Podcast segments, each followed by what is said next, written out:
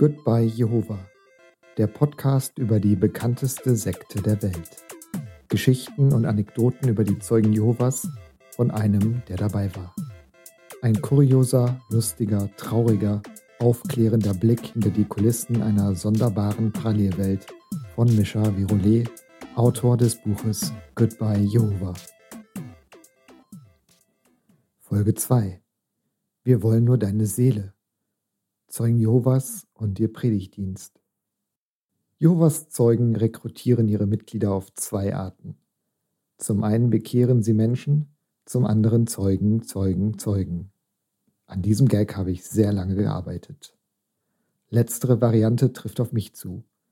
Ich wurde in die Wahrheit hineingeboren. Die Wahrheit, so nennt man den Glauben intern, wenn man miteinander spricht. Ein völlig normaler Dialog unter Zeugen läuft zum Beispiel so ab. Hey, seit wann bist du schon in der Wahrheit? Ich wurde 1998 getauft, aber die Wahrheit kennengelernt habe ich schon viele Jahre zuvor. Oder ist es nicht ein Segen, in der Wahrheit zu sein? Bruder, die Wahrheit ist das Beste. Völlig normale Dialoge also und leider nicht ausgedacht. Man kann also theoretisch fremde Menschen bekehren und in die Wahrheit bringen, aber es ist natürlich viel einfacher, eine Person, die man von Kindesbeinen an indoktriniert und Gehirn gewaschen hat, zu einem neuen Zeugen zu machen. Neue Zeugen zu zeugen entbindet einen dann auch leider nicht von der Pflicht, fremde Menschen zu bekehren und zu versuchen, sie zur Taufe zu bewegen. Die Taufe ist das Endziel des Predigtdienstes. Wer sich taufen lässt, ist so richtig in der Wahrheit drin. Bis dahin ist es aber ein langer Weg, in meinem Buch Goodbye Jehova beschreibe ich diesen Weg in aller Ausführlichkeit, daher will ich mich hier auf das Gröbste beschränken. Handelt es sich bei der Taufe also um das Endziel, so ist der Besuch an deiner Tür der erste Schritt dahin.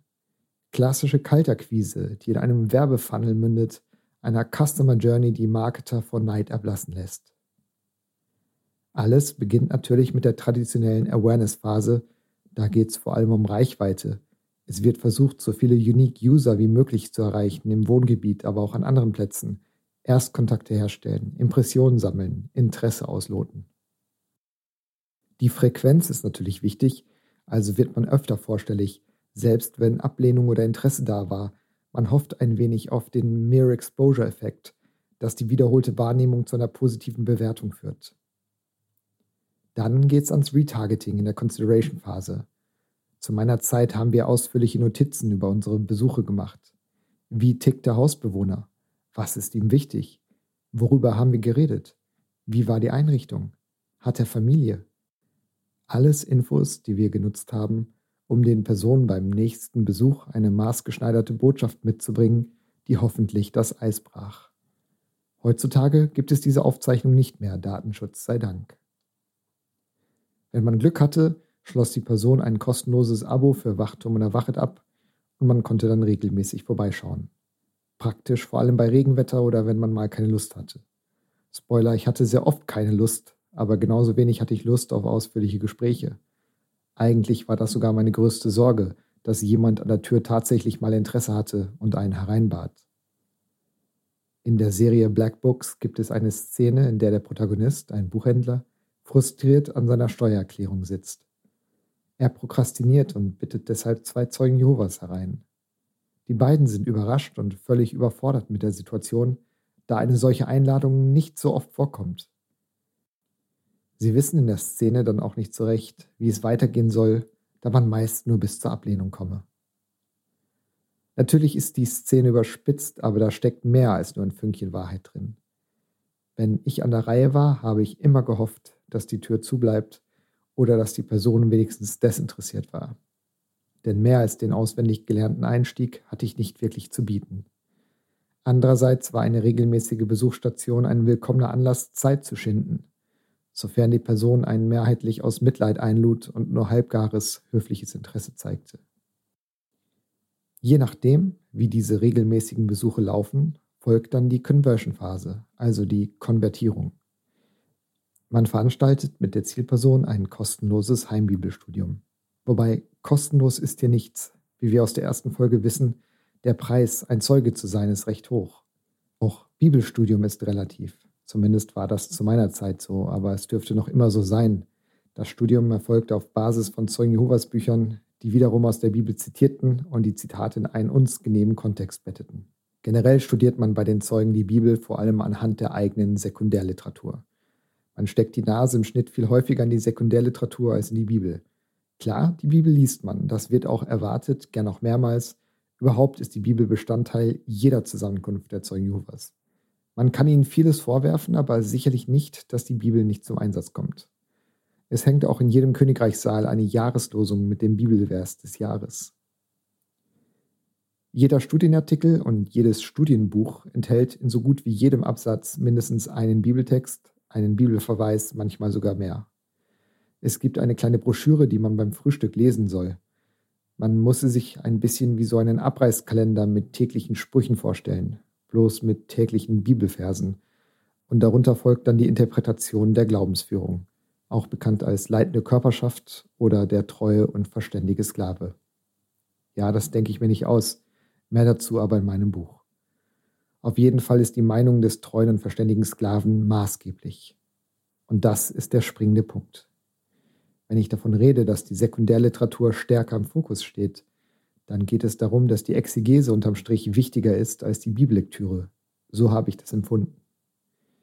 Bibel, ja, aber die Interpretation, die soll nicht Freestyle erfolgen die bekommt man vorgesetzt in den von der Wachtumgesellschaft herausgegebenen Zeitschriften, Broschüren und Büchern.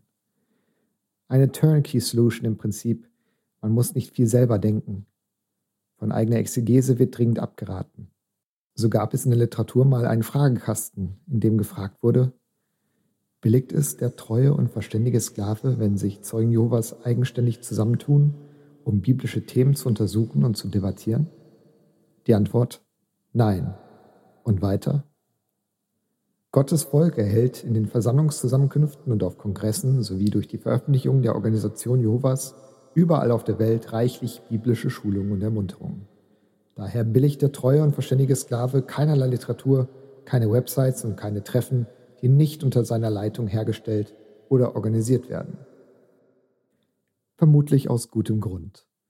Bart Ehrman, einer der profiliertesten und angesehensten Bibelkenner, Autor von über 30 Büchern über das Neue Testament, ein Mann, der sich eigenständig zusammentat, um biblische Themen zu untersuchen, ein Mann also, der die Bibel kennt wie kein zweiter. Dieser Mann ist Agnostiker und Atheist. Das muss man mal sacken lassen und vielleicht auch drüber nachdenken.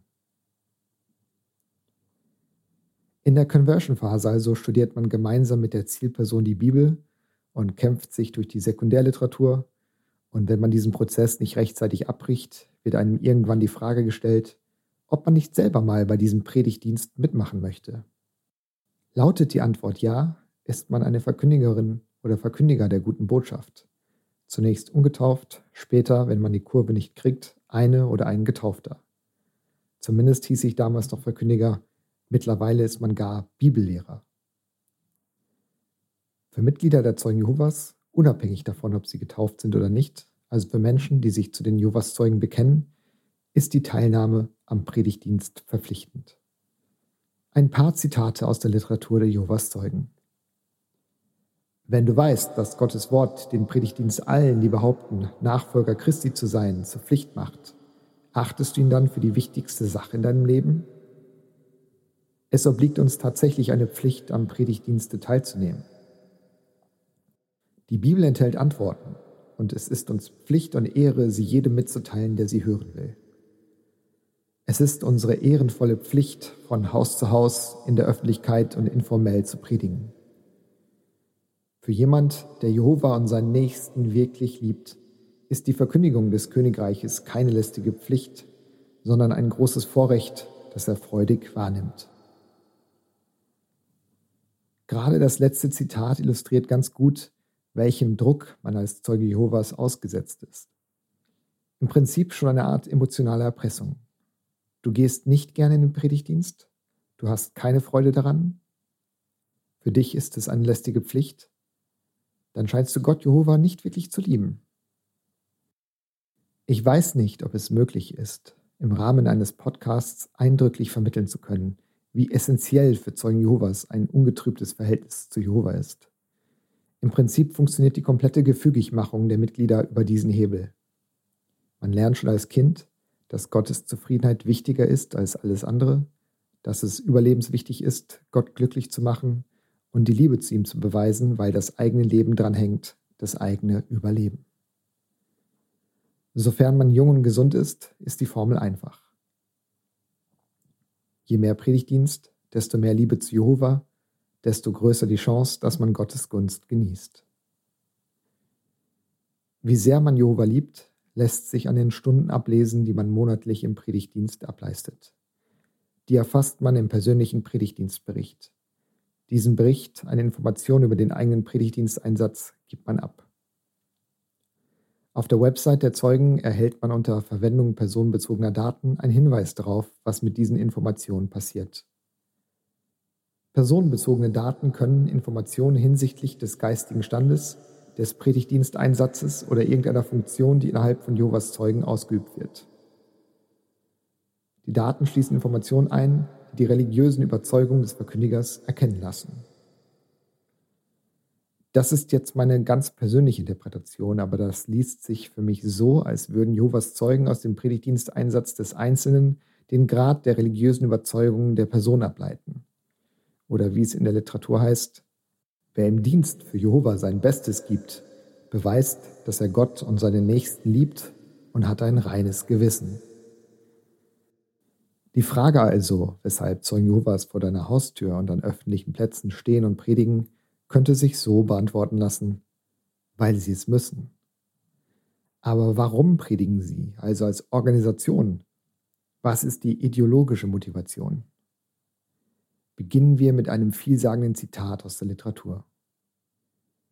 Wer sich im Rahmen seiner Möglichkeiten am Predigen beteiligt, vermeidet, Blutschuld auf sich zu laden. Blutschuld. Das suggeriert das Leben auf dem Spiel stehen. Und tatsächlich glauben Jehovas Zeugen, dass in Kürze sehr, sehr viele Menschen sterben werden. Daher kommt ihr Ruf, eine Weltuntergangssekte zu sein. Sie glauben zwar nicht, dass die Erde als solche vernichtet wird, aber das System der Dinge, wie sie es nennen, Regierungen, Kirchen, Organisationen, böse Menschen, generell Sünder, das jüngste Gericht eben die Apokalypse oder wie sie es nennen, Armageddon. Sie schreiben, Warum predigen wir? Wir warnen unsere Mitmenschen. Heute predigen wir die Königreichsbotschaft und erklären den Menschen, was Jehova für die Zukunft vorgesehen hat. Wie er wünschen wir uns, dass sie auf die Botschaft hören und am Leben bleiben. Gleichzeitig warnen wir im Dienst von Haus zu Haus oder in der Öffentlichkeit davor, dass Gottes Königreich dieser gottlosen Welt ein Ende machen wird. Überleben wird nur, wer Gottes Gunst hat. Jovas Zeugen sind überzeugt, den besten Weg gefunden zu haben, Gottes Gunst zu erlangen, nämlich in der Wahrheit zu sein, also ein aktiver Zeuge Jehovas zu sein. Wenn also die Zeugen Jehovas vor deiner Tür stehen, dann deshalb, weil sie dich retten wollen.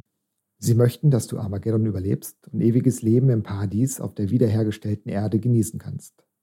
Das Paradies nach Vorstellung der Zeugen Jehovas muss man sich als ein Coldplay-Video vorstellen, das nie wieder aufhört ewiges Leben in einer völlig perfekten Welt mit völlig perfekten Menschen für immer und Chris Martin schmeißt dir Blumen ins Gesicht. Muss man mögen. Ich will ehrlich sein. Ich wollte dich gar nicht so sehr retten. Du warst mir im Prinzip egal. Ich habe gepredigt, weil ich das Gefühl hatte, es zu müssen. Weil ich nicht sterben wollte. Also habe ich zugesehen, dass ich meine zehn Mindeststunden aufs Papier brachte. Aus Gesprächen weiß ich, dass es vielen so geht. Also klar, man findet es schon gut, wenn nicht zu viele Menschen in Armageddon sterben. Aber dass man keine Blutschuld auf sich laden will, ist weniger in einem persönlichen Interesse an dir begründet und mehr darin, dass je mehr Blutschuld, desto weniger eigenes Überleben. Man macht das also auch ein bisschen aus Selbstschutz. Und um die Stunden voll zu kriegen. So war es zumindest für mich und wenn ich den Berichten anderer Ex-Zeugen trauen darf, war und bin ich nicht der Einzige. Aber warum funktioniert das Konvertieren? Immerhin wissen wir aus der letzten Folge, dass es herbe Konsequenzen hat, wenn man wieder raus will. Zunächst, es funktioniert mehr schlecht als recht. Als Beispiel sei hier mal das Jahr 2019 hergenommen. Weltweit investierten die Mitglieder der Zeugen Jehovas 2 Milliarden 88 Millionen 560.437 Stunden in den Predigtdienst und konnten 303.866 Menschen zur Taufe bewegen. Das sind 6.892 Predigtdienststunden pro Konversion. Das ist ein fataler KPI oder Key Performance Indicator, wie man beispielsweise in der Werbung eine Erfolgskennzahl nennt. Der ROI, der Return on Investment, ist katastrophal. Zumal das Nettowachstum nur knapp 110.000 Neumitglieder betrug. Das bedeutet, mehr Menschen verlassen die Zeugen Jehovas, als neue hinzukommen. In den meisten westlichen Staaten sehen sich die Zeugen mit einem quasi Nullwachstum konfrontiert. Die Gesamtstatistik wird in den Entwicklungsländern sowie dort, wo Religiosität noch hoch im Kurs steht, gerettet. Indien, Uganda, Republik Kongo, Mali, Mosambik verzeichnen positives Wachstum. Kein Wunder also, dass man über jeden froh ist, der oder die diesen Schritt wagt.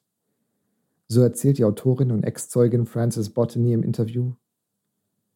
In meinem Fall war es so, dass derjenige, der mich zu den Zeugen brachte, Angst hatte, ich könnte es mir vor der Taufe noch etwas anders überlegen und einen Rückzieher machen. Deshalb fuhr er mich persönlich zu dem Kongress, um zu überwachen, dass ich mich taufen ließ. Wie kann man die Zielgruppe der Zeugen beschreiben? Personas sind Nutzermodelle, die Personen einer Zielgruppe in ihren Merkmalen charakterisieren. Die Werbung nutzt häufig solche Personas, um ihre Werbebotschaft zu entwickeln. Der Sektenexperte Andreas Finke entwickelte in einem Interview mit der SZ eine Persona für die Zielgruppe der Zeugen Jehovas. Eine Sekte funktioniert über die Bedürftigkeit der Mitglieder. Es gibt eben auch viele Menschen, die sich zu solchen Gruppen hingezogen fühlen, denen sie Halt und Geborgenheit verleihen. Menschen, die es brauchen, zu einem illustren Kreis dazuzugehören. Sie machen mit und sind schnell bereit, Scheuklappen aufzusetzen. Zusammengefasst, Menschen in Not, Menschen auf der Suche, unsichere Menschen, einsame Menschen, Menschen, die anfällig sind für eine optimistische und esoterische Botschaft und für das Lovebombing der Zeugen Jehovas. Lovebombing bezeichnet das Phänomen, dass man am Anfang einer Beziehung mit Aufmerksamkeit und Zuneigung überschüttet wird. Aber im Prinzip ist es eine geschickte emotionale Manipulation. Womit ich keineswegs sage, dass die Freundlichkeit der Zeugen Jehovas gespielt ist. Viele Zeugen, die ich kannte, waren aufrichtig, herzliche, freundliche Menschen. Man muss aber wissen, dass diese Freundlichkeit immer auch an eine Bedingung geknüpft ist. Die eben zitierte Frances Botany entsprach genau diesem Schema. Aus der Einleitung zu ihrem Interview Frances ist in einem Heim aufgewachsen. Als sie dies mit 18 Jahren verlassen musste, fiel sie in ein tiefes Loch. Sie hatte eine existenzielle Krise. In dieser psychischen Verfassung geriet sie, gerade einmal 19 Jahre alt, an einen freundlichen Missionar, der, gut geschult, schnell erkannte, dass die junge Frau leichte Beute sein würde. Er plauderte ein wenig mit ihr über dies und das, erfuhr auf diese Weise, dass sie Pferde mag. Sehen Sie, öffnete ihr lächelnd, dann können Sie ja später im Paradies vielleicht ein Pferdegestüt leiten. Diese Idee gefiel der jungen Frau, wie auch die Aufmerksamkeit, die der Missionar ihr schenkte. Er lud sie ein zum Studium der Bibel. Man sucht im Predigtdienst also bewusst oder unbewusst immer nach Menschen, die oben genannte Kriterien erfüllen. Zu meiner Zeit, ich war in einer englischsprachigen Versammlung, sind wir deshalb auch gezielt in Flüchtlingsunterkünfte gegangen. Menschen vom afrikanischen Kontinent oder Englischsprachler aus Asien, das waren die Personen, die wir suchten. Wir hatten Broschüren in einer Auswahl der häufig angetroffenen Sprachen dabei, sowie ein kleines Heft, in der eine Einstiegsbotschaft in so gut wie jeder Sprache dieser Erde zu finden war. Ich möchte nur für mich und meine persönlichen Erfahrungen sprechen, aber es war in meinen Kreisen damals ein offenes Geheimnis, dass man die Notlage der Menschen ausnutzte. Wir haben es natürlich nicht ausnutzen genannt, klar, wir waren überzeugt, dass wir ihnen einen Gefallen tun. Als Jovas Zeuge glaubt man, dass sich Gott noch Zeit lässt mit Armageddon, damit so viele Menschen wie möglich mit der guten Botschaft in Kontakt treten können. Aussagen von Ex-Zeugen zufolge gab es sogar Mitglieder, die den syrischen Bürgerkrieg als Segen betrachteten, weil damit Tausende von Menschen endlich die Gelegenheit hätten, die Botschaft der Zeugen kennenzulernen. Menschen, die ihr Hab und Gut und Zuhause und vielleicht sogar Familien verloren und nach Europa geflüchtet waren. Geflüchtete sind nach wie vor in der Zielgruppe der Zeugen. Auf der Nachrichtenwebsite Watson war über die Schweiz zu lesen.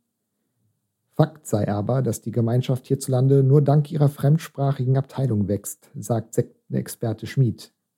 Zahlreiche Menschen mit Migrationshintergrund suchen Anschluss, sind einsam und so für die Zuwendung durch die Zeugen besonders empfänglich. Bei vielen Schweizern hingegen hätte die Glaubensgemeinschaft ein schlechtes Image. Dass die Mehrheit der Albaner Muslime sind, spiele für die Gemeinschaft keine Rolle, so Schmid. Die Zeugen wollen alle Nichtmitglieder mit ihrer Botschaft erreichen.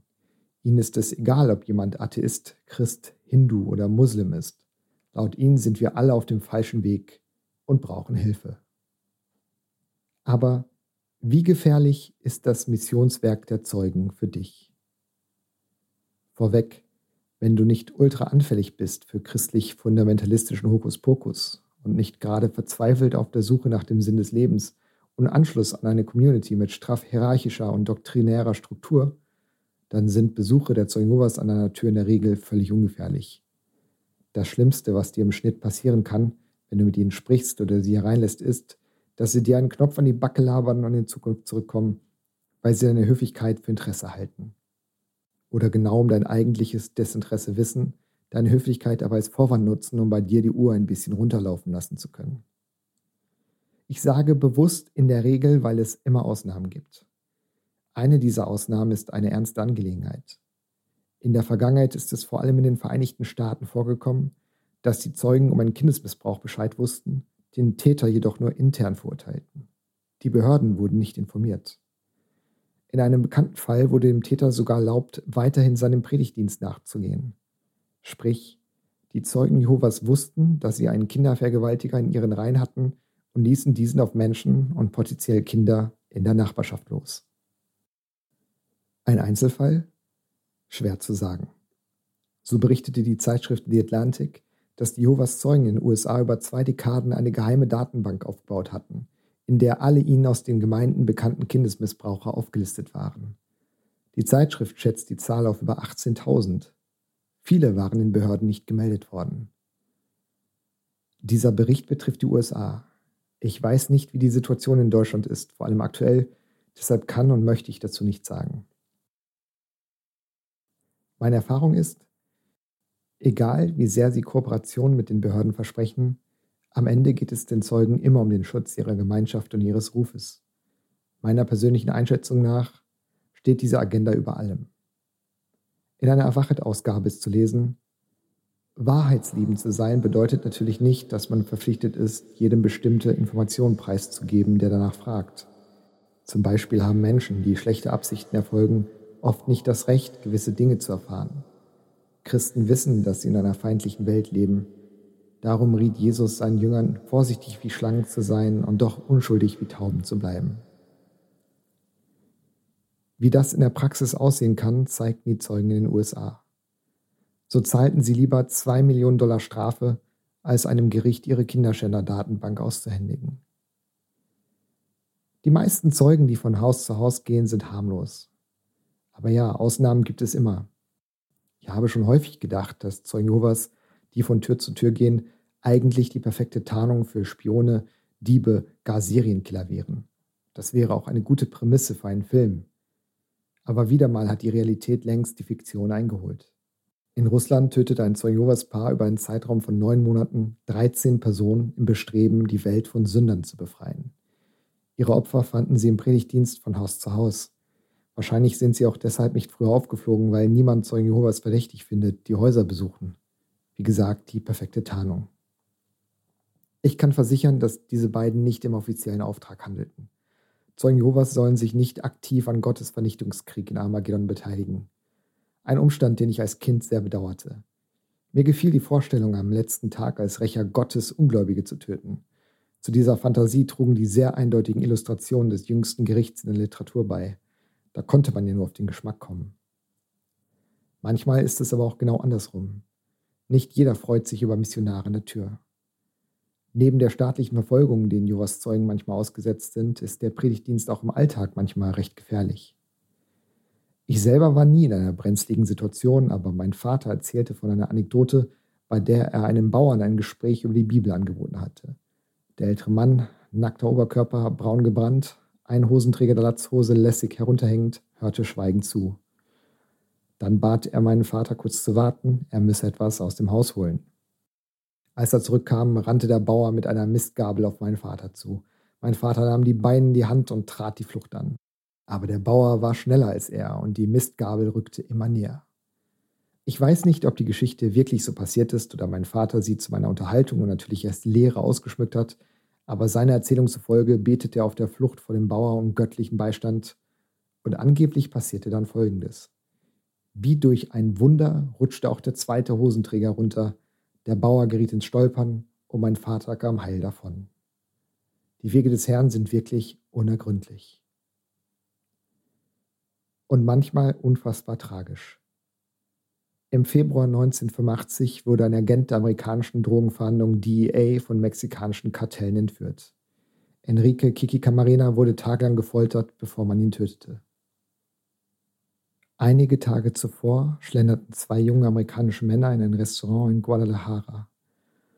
Dummerweise feierte dort der Kartellboss Rafael Caro Quintero eine Privatparty. Da er sie für DEA-Agenten hielt, folterte und tötete er sie. Beide Ereignisse werden in Staffel 1 der Netflix-Serie Narcos Mexiko dargestellt. Als ich die Serie schaute, hoffte ich, dass auch ein drittes Ereignis abgebildet werden würde, aber die Schöpfer der Serie entschieden sich dagegen. Das tragische Ereignis, von dem ich spreche, spielte sich am 2. Dezember 1984 ab. Zwei US-Ehepaare, Rose und Dennis Carlson, sowie Pat und Benjamin Mascarenas, alle um die 30 Jahre alt, hielten sich in Guadalajara auf, um dort dem Predigtdienst nachzugehen. An jenem schicksalhaften Morgen gingen sie wie häufig von Tür zu Tür auf der Suche nach Personen, mit denen sie über ihre Botschaft sprechen konnten. Es sollte ihr letzter Ausflug im Namen des Herrn werden. Hinter einer Tür wartete dem Vernehmen nach der Kartellcapo Ernesto Fonseca Carrillo, besser bekannt als Don Neto, ein Partner von Rafael Caro Quintero. Die notorisch paranoiden Drogenhändler verdächtigten die Zeugen Agenten der DEA zu sein. Auf Anweisung von Quintero sollen korrupte Polizisten die beiden dann entführt haben, bevor der Drogenboss sie zu Tode foltern ließ. Die beiden Leichen wurden nie gefunden. Das Aufregendste, was mir je passiert ist? Menschen, die in Unterwäsche oder gleich komplett nackt die Tür aufmachten. In der nächsten Folge von Goodbye Jehovah, der Podcast über die bekannteste Sekte der Welt. Jehovas Zeugen sind als Weltuntergangssekte bekannt. Aber das ist nur die halbe Wahrheit. Eigentlich geht es ihnen um eine Welterneuerung. Was wird passieren? Und wie wird Armageddon aussehen? Und was macht das mit einem, wenn man in der ständigen Angst aufwächst, dass schon morgen das jüngste Gericht sein könnte? Mehr Infos zum Podcast und zum Buch auf www.zeugenjehovaspodcast.xyz.